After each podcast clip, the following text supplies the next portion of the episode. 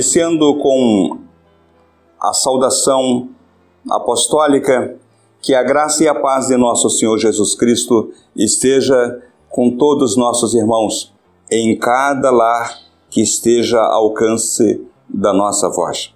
Em princípio, eu quero dizer da minha felicidade em por meio destas ondas que a tecnologia permite chegar aos irmãos para meditarmos no tema desta lição de hoje, a oração de Davi. Quero também aproveitar agradecer à irmã Carmen pelo privilégio de me permitir retornar à nossa classe na manhã de hoje. Sintam-se abraçados e, de forma respeitosa, por que não dizer, beijados com o ósculo santo porque esse tempo de isolamento social nos deixa bastante saudosos e a vontade que nós temos é de abraçarmos a cada um, passarmos a mão na sua testa, nos seus cabelos, de forma respeitosa, bem suave, beijar também o seu rosto. Me recordo que no final do ano, o esposo da irmã Ana Mira, após o encerramento do culto, do Ano Novo, já do outro lado da rua, ele me abraçou e me beijou. E também, algumas vezes, sou beijado por alguns outros irmãos da igreja.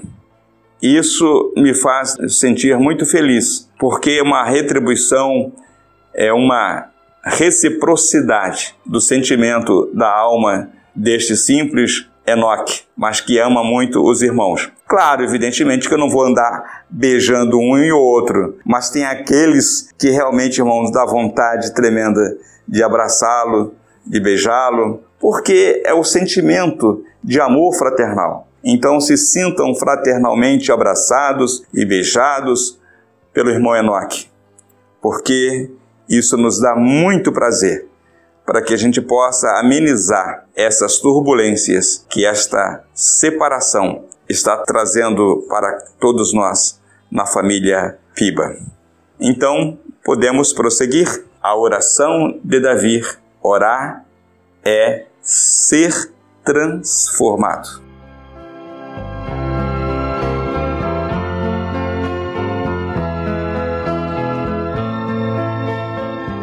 Quando falamos em oração, entendemos que a oração ela pode ser uma comunicação a nível pessoal, individual ou também, além de particular, ser uma oração em público e que esta oração ela inclui confissão, como é o caso de Davi no Salmo 51, que nós faremos uma rápida passagem neste salmo.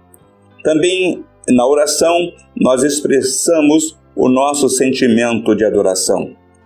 É um momento de comunhão, momento de gratidão, momento de petição pessoal, é o um momento de intercessão de uns pelos outros.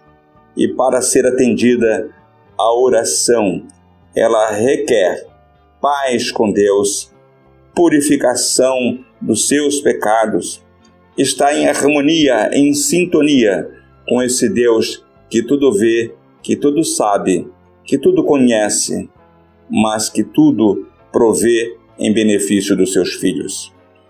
Meus amados, a vida em união com Cristo, ela nos leva a uma submissão à vontade de Deus. Esta submissão que dá a cada um de nós a paz com Deus. Nós podemos então compreender que a oração é um estado de alma.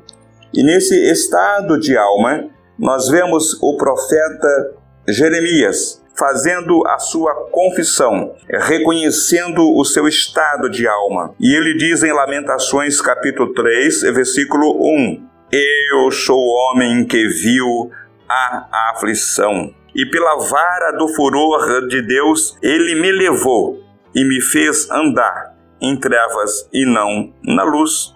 Ou seja, quando Deus percebe que dentro do nosso livre-arbítrio nós procuramos o mal para nós, Deus respeita o nosso livre-arbítrio. E ele diz aqui com relação ao povo de Israel: Ele me fez e me levou a andar em trevas e não na luz. Mas ele também diz que cercou-me de um muro e já não posso sair. É o versículo 7. Lamentações 3, 7. Então, quando essa expressão ele diz na sua alma, do profundo da sua do seu espírito, cercou-me de um muro e já não posso sair? Ah, meus amados irmãos, quantas vezes nós já nos sentimos cercados de muros em nossas vidas? Meu amado irmão, qual é o muro que te cerca? Qual é o muro que está impedindo de você sair para os braços de Deus? E Jeremias diz que agravou-me com grilhões de bronze. Mas em meio a tudo isto, ele diz que fez-me quebrar com pedrinhas de areia os meus dentes. Meus amados irmãos, versículo 16. Você já pensou quebrar com pedrinhas de areia os meus dentes? Claro que essa metáfora é para mostrar a tristeza, a agonia, a aflição das dores da alma humana. Afastou a paz de minha alma, esqueci-me do bem, mas ele proclama a oração ele restaura a sua busca para com Deus. E diz o versículo 18: Já pereceu a minha glória, como também a minha esperança no Senhor. Quantas vezes eu e você já nos sentíamos sem esperança, vendo que estamos, como se diz no popular, na linguagem coloquial, num beco sem saída, mas também já pereceu a minha glória, como também essa nossa esperança no Senhor. Mas ele faz uma oração e ele clama no versículo 19: Lembra-te da minha aflição e do meu pranto, do absinto e do veneno.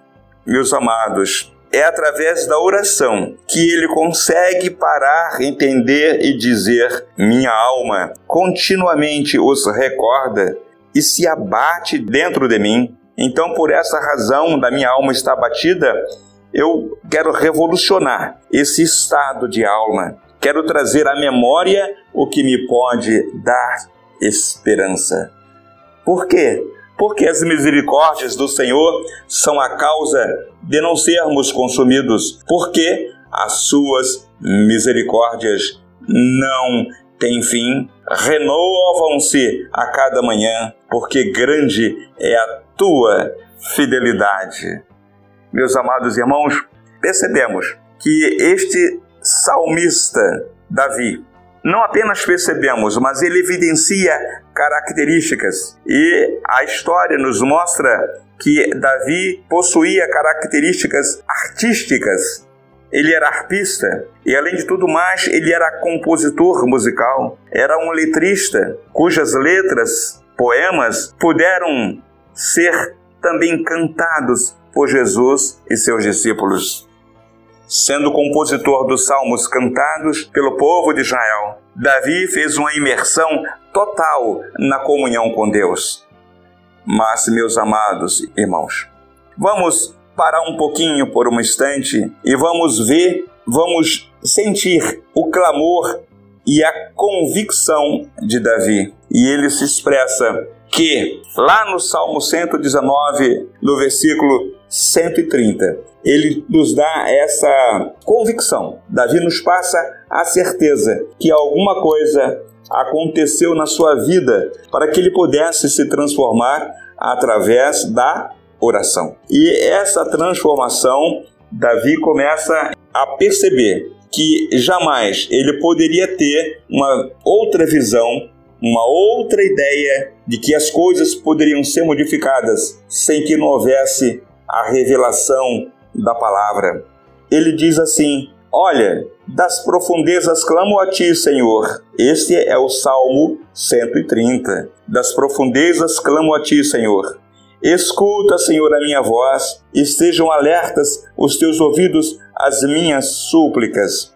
Este salmo ele é conhecido como Salmo das profundezas de Deus, das profundezas da alma que Deus vai ao encontro do homem no mais profundo das suas necessidades. E ele então vai e diz assim no Salmo 119: é o que leva, o que motivou esta a compreensão, esta revelação de que através da oração as coisas podem ser modificadas. E diz assim, eu já disse isso para os irmãos inclusive em classe, que a revelação das tuas palavras esclarece e dá entendimento aos simples. Meus amados irmãos, sem que não exista esta revelação da palavra de Deus em nós, nós não podemos compreender os mistérios de Deus e entendermos como que Deus age na nossa vida, na vida de cada um. Então ele reafirma: a revelação das tuas palavras esclarece e dá entendimentos aos simples. Precisamos entender que a palavra ela vem através da escritura divinamente inspirada. A escritura divinamente inspirada é que nos mostra uma visão diferente da vida. Sem que haja esta compreensão, este entendimento, nós não poderemos mudar.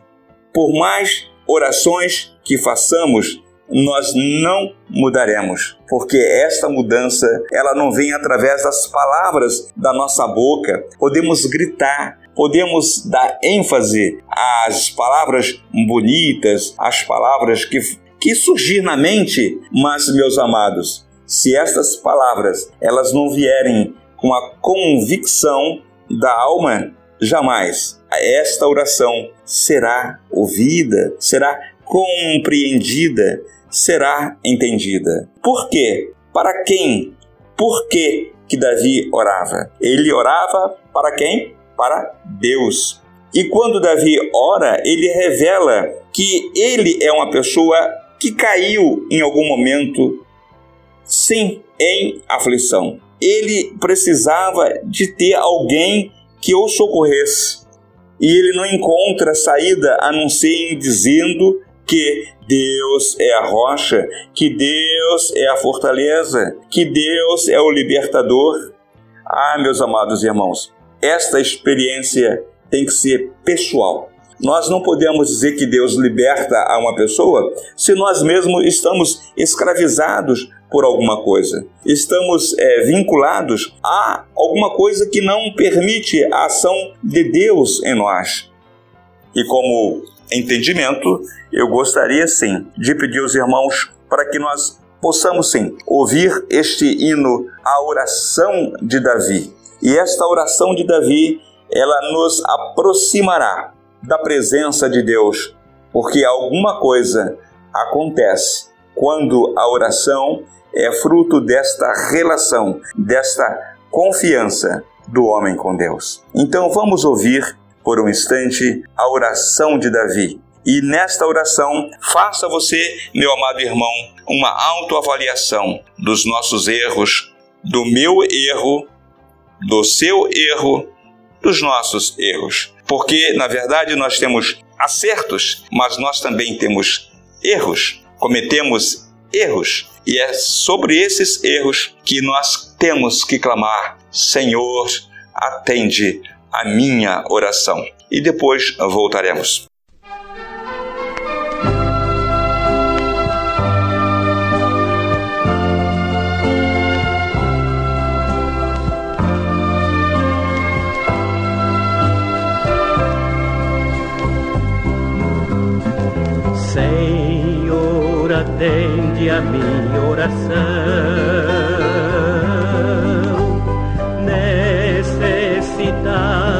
Sofrendo estou. Guarda minha alma da tentação. Salva o teu servo, pois santo sou. Misericórdia quero de ti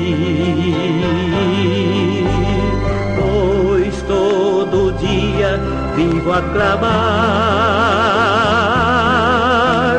Dame alegria diante de ti, tu que está sempre pronto a perdoar.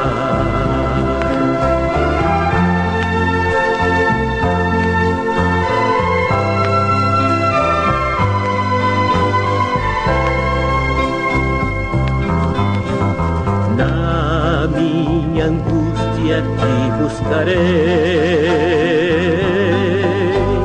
pois entre os deuses és o meu Deus, em teu caminho prosseguirei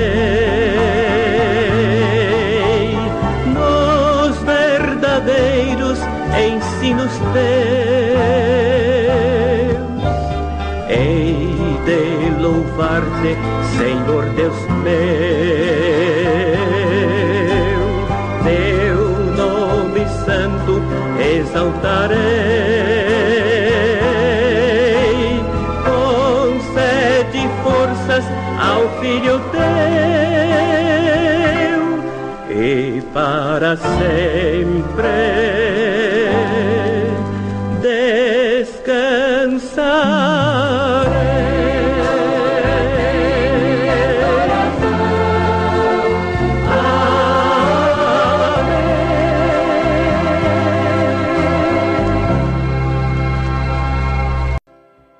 Inclinar, Senhor, os ouvidos é implorar ao Senhor, porque na verdade Deus é espírito, mas a letra, o poema, ele usa esta expressão ouvidos, é uma forma de trazer a compreensão humana, a linguagem do humano, porque quem ouve, ouve através de um sistema. E esse sistema, o sistema auditivo, claro que Deus é espírito. Deus não tem necessidade de ouvir da forma fisiológica do homem, mas não é a fisiologia auditiva humana, mas esta linguagem para que o humano possa entender. Então por isso o salmista diz: Compadece-te de mim, ó Senhor, pois a ti clamo de contínuo. Alegra a alma do teu servo, porque a Ti, Senhor, elevo a minha alma.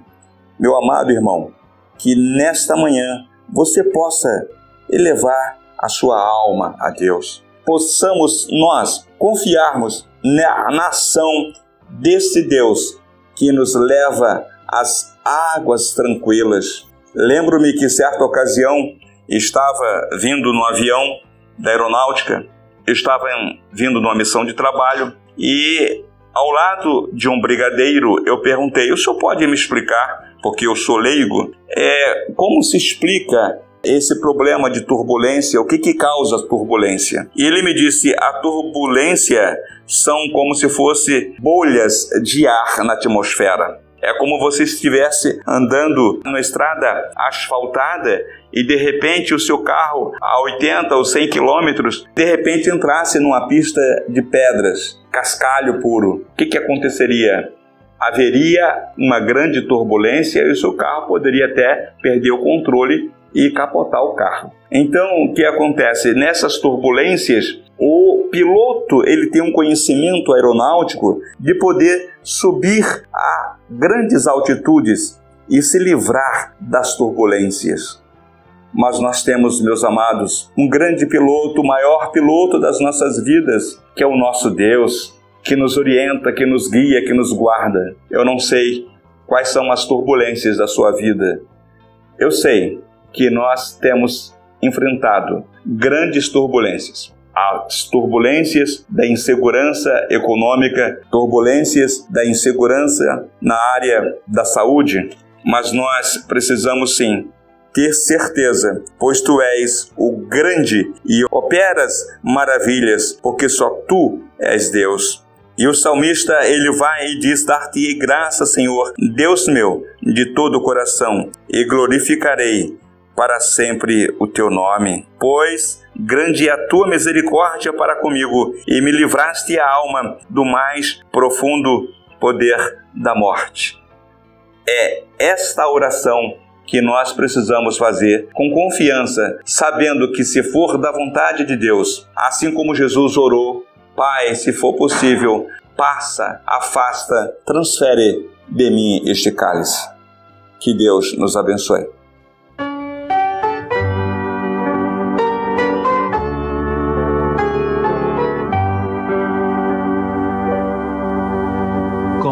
Conforme a tua infinita graça,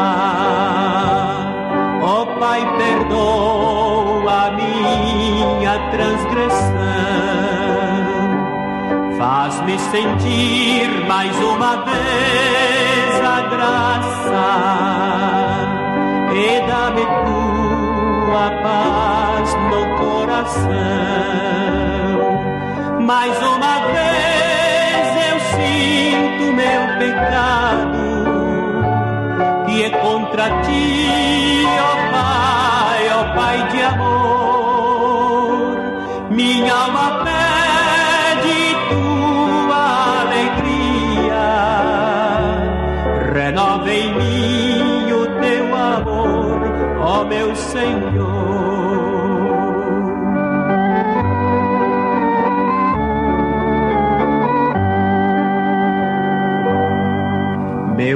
coração a ti eu ofereço, perdão imploro, meu Senhor e Rei, faz-me sentir mais uma vez